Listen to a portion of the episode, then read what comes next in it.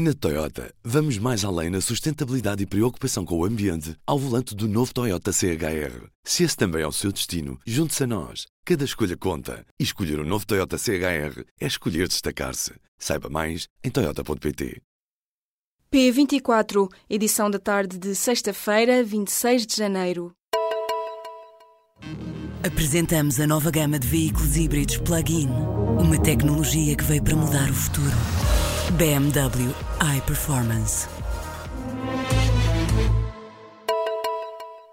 Ministério Público interpôs uma ação à SIC para impedir a transmissão dos próximos episódios do programa Super Nanny, ou então, caso o Tribunal julgue mais adequado, é pedido que essa exibição fique condicionada à utilização de filtros de imagem e voz que evitem a identificação das crianças.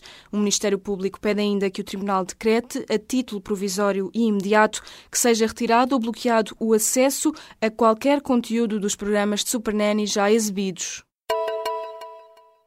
Donald Trump discursou nesta sexta-feira no Fórum Económico Mundial, que decorre em Davos, na Suíça, onde defendeu o corte de impostos e menos regulação económica.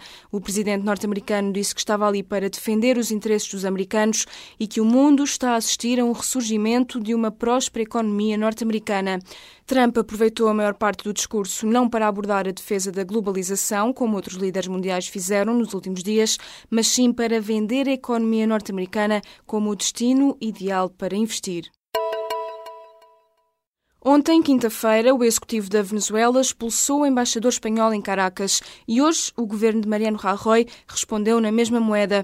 Ao El País, o diplomata espanhol lamentou a decisão de Nicolás Maduro, defendendo que a expulsão é totalmente injustificada.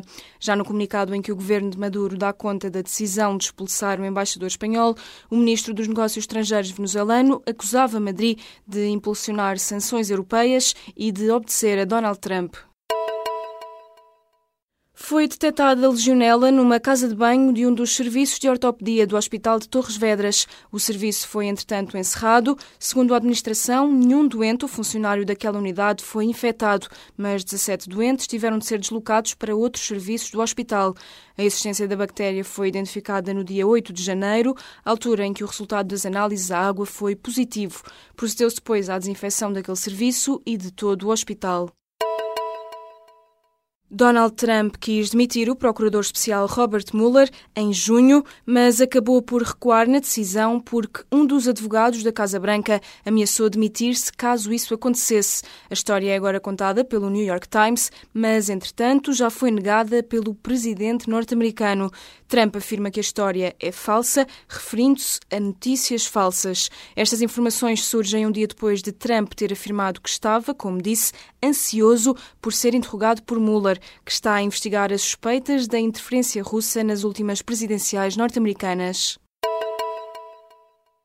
Os U2 agendaram uma segunda data de concerto para Lisboa. Além do espetáculo de 16 de setembro, que já está esgotado, o grupo irlandês vai atuar também no dia seguinte, 17 de setembro. Os U2 tinham sido contactados pela promotora portuguesa para realizarem um segundo concerto em Portugal, depois da elevada procura de bilhetes.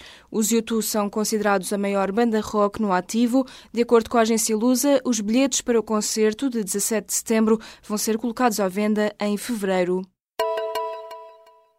O Governo quer novos critérios para a criação e fusão de freguesias. A proposta de lei está a ser preparada em conjunto com a nova direção da Associação Nacional de Freguesias, segundo confirmou ao público o Ministro da Administração Interna.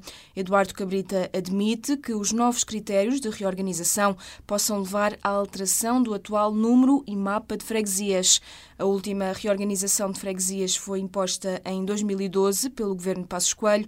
O número de freguesias em todo o território nacional baixou por causa da agregação de várias delas. Em 2016, 48 das 360 crianças que foram adotadas voltaram a ser acolhidas numa instituição de acolhimento. Os dados constam no relatório de caracterização anual do sistema de acolhimento.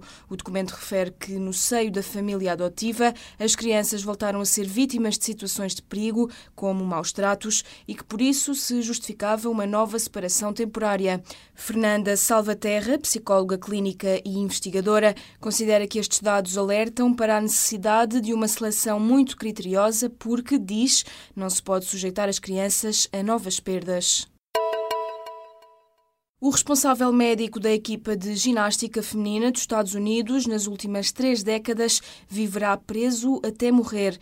Larry Nassar foi condenado a 175 anos de prisão por abuso sexual de pelo menos 156 mulheres.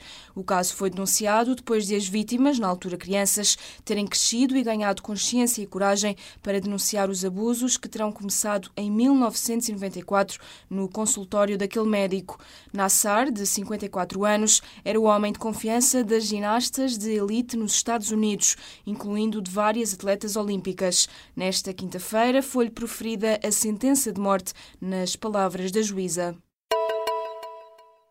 O Facebook e o Google são ameaças para a sociedade.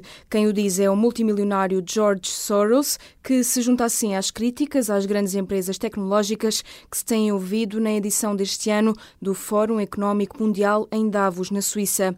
O investidor húngaro-americano, que se tornou num dos homens mais ricos do mundo, classificou o Facebook e o Google como empresas monopolistas que representam um obstáculo à inovação.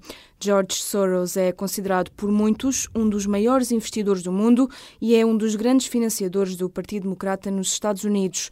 Já Roger McNamee, um dos primeiros investidores do Facebook, tinha dito em Davos que as duas empresas são ameaças à saúde pública.